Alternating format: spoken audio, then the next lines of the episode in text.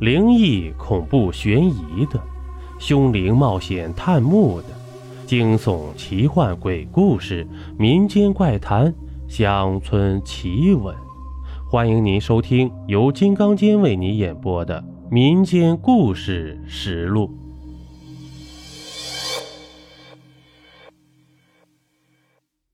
第四节：老鸨子派水仙去客栈陪客。凭着多年来在风月场上与男人们打交道的经验，这戎马在酒桌上发现高老板对殷勤的白牡丹并没显出热情来，倒是对拘谨的水仙表现出了好感。于是他一不做二不休，就端着一碗莲藕汤来到水仙的屋里，吩咐他趁热把汤喝了。惠山那功夫。在酒桌上只吃了半块月饼，演完戏就有些饿了，端起莲藕汤一口气儿就喝了下去。戎马见他把莲藕汤喝得一干二净，笑眯眯的让他抓紧时间好好打扮一番，一会儿就派人将他送到高先生住的客栈去。惠山清楚，荣妈让他开始接客了，就搪塞说身体不适，不想去。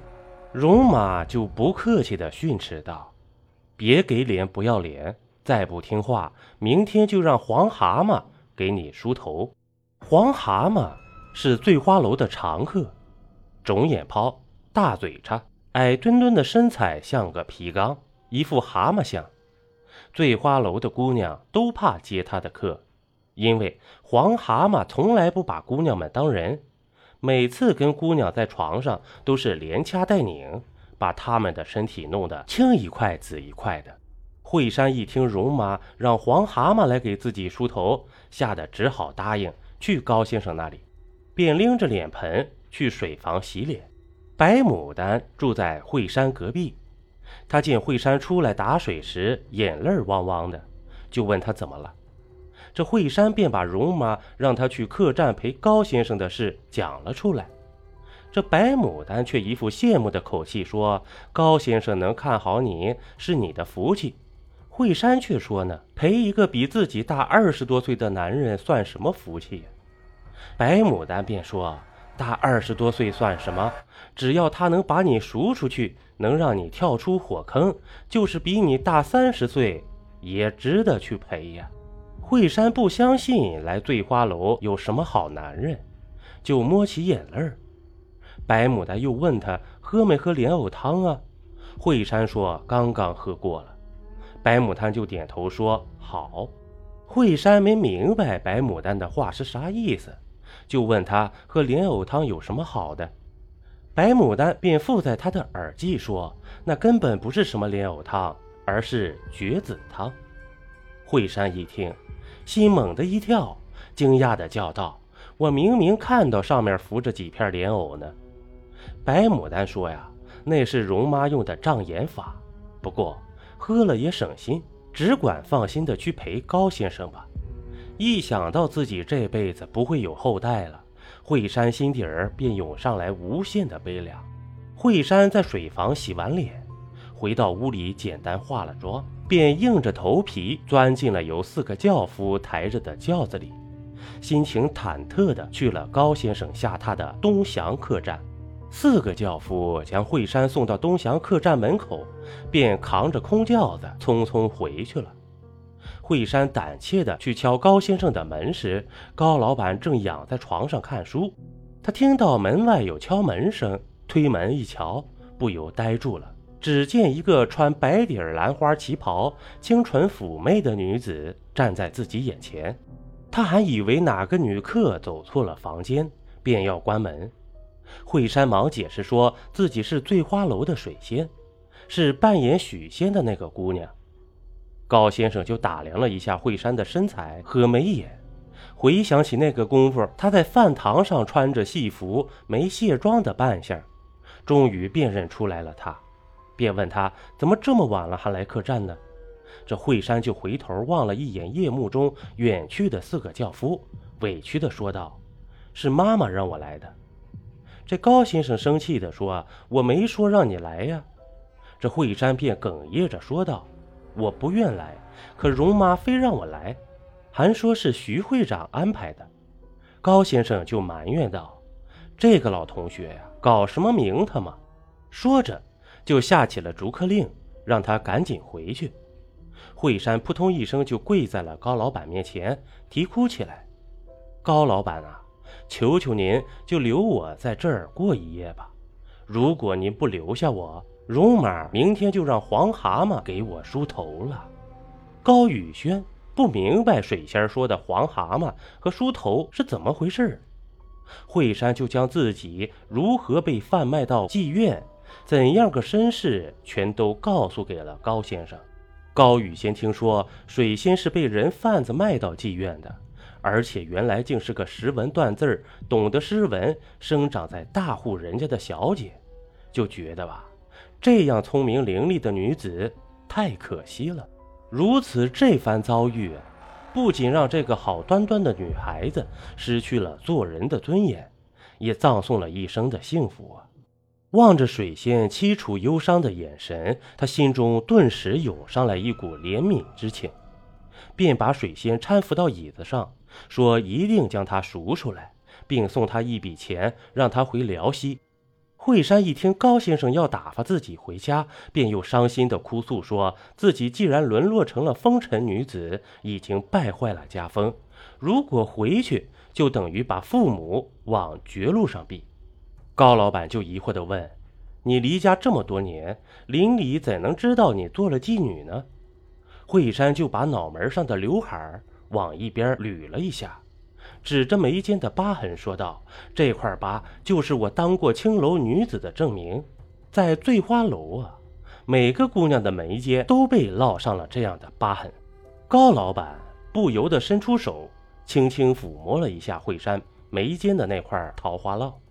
心疼地说道：“好好的脸，竟被弄了这样一块疤，这老鸨子太狠毒了。”惠山就哽咽着解释说：“容妈这么做呀，一是我们逃跑，她容易找到；二是谁都知道，女孩子若是有了这个疤，就说明她当过妓女。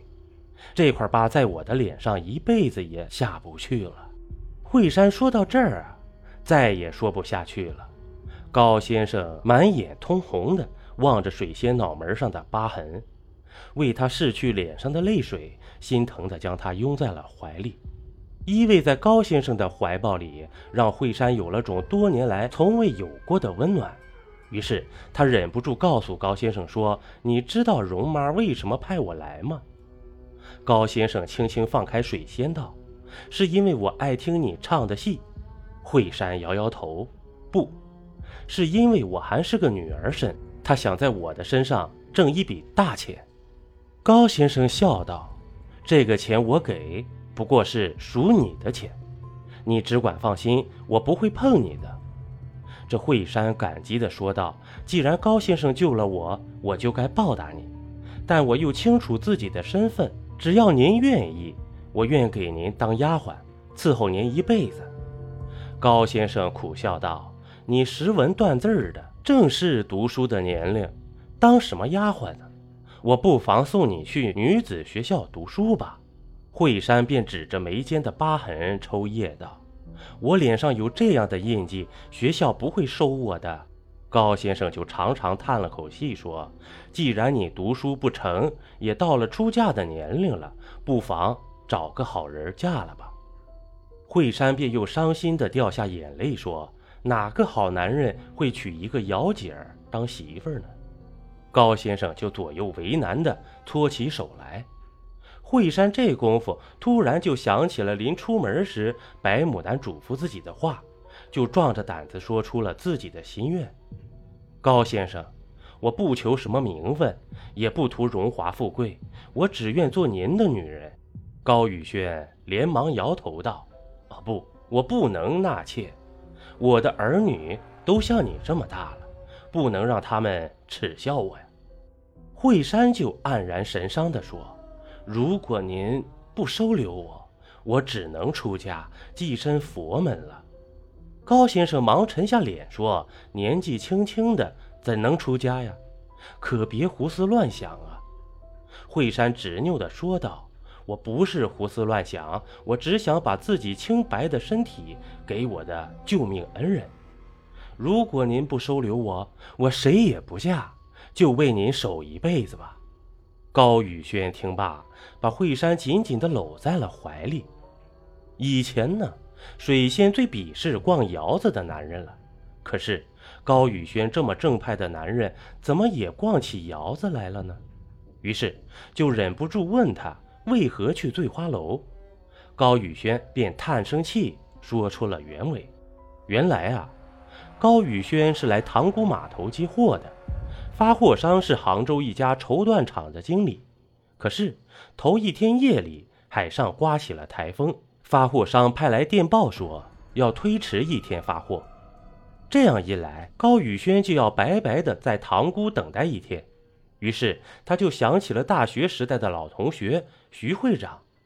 虽然他与徐会长有日子未见，但因为都做布匹生意，从未断过联系。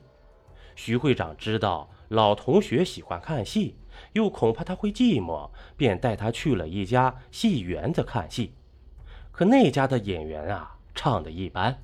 这高先生看到一半就要回去休息，徐会长便说：“醉花楼的姑娘戏演的不错，就把他带到了醉花楼的院子。”谁曾想，这容妈得知高宇轩是个大买卖人，想借此机会大赚一把，就把水仙推到了高先生的眼前。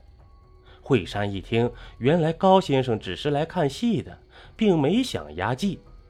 打心里更加佩服眼前这个善良儒雅的男人了。同样，高宇轩虽然与惠山初次相识，但他那知书达理的性情和大方得体的言谈举止，令他也不由得刮目相看了。不知不觉的，他就从心里喜欢上了惠山了。他觉得这样兵荒马乱的世道，像惠山这样出淤泥而不染的女孩子，太难得了。他觉得惠山是上天赐给自己最好的礼物，这一辈子应该好好珍惜。于是，他再也无法克制内心的激动，拦腰一把将她抱到了炕上。邀您继续收听下集。